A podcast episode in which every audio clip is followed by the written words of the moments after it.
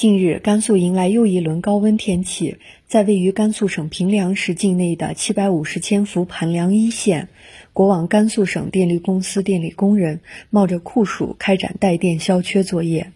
作业现场，电力铁塔已经被晒得发烫，作业人员身穿密不透风的屏蔽服，在距离地面约五十米高的输电线路上工作。国网甘肃超高压公司带电作业技术中心主任吕强介绍说。眼下正值高温酷暑，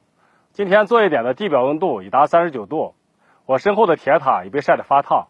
我们作业人员所穿的屏蔽服密不透风，持续的高温、高空、密闭空间，我们的作业人员完成工作后，衣服已被汗水湿透。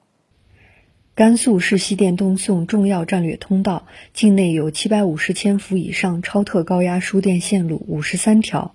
今年入夏以来，气温较高，为有效保障电网安全，国网甘肃省电力公司还将在迎风度夏期间开展多次超特高压输电线路带电作业。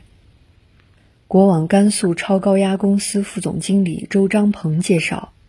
进入六月以来，甘肃省内气温逐渐升高，甘肃电网负荷一路攀升，迎风度夏电力保供工作成为我们电力工作者近期的重要任务。计划在迎峰度夏期间累计开展四十八次超特高压输电线路带电作业，不停电消除设备缺陷，保障人民群众清凉度夏。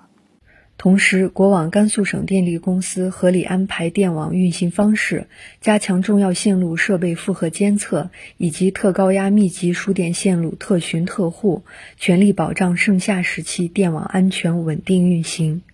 新华社记者多磊。报道员尹兰兰州报道。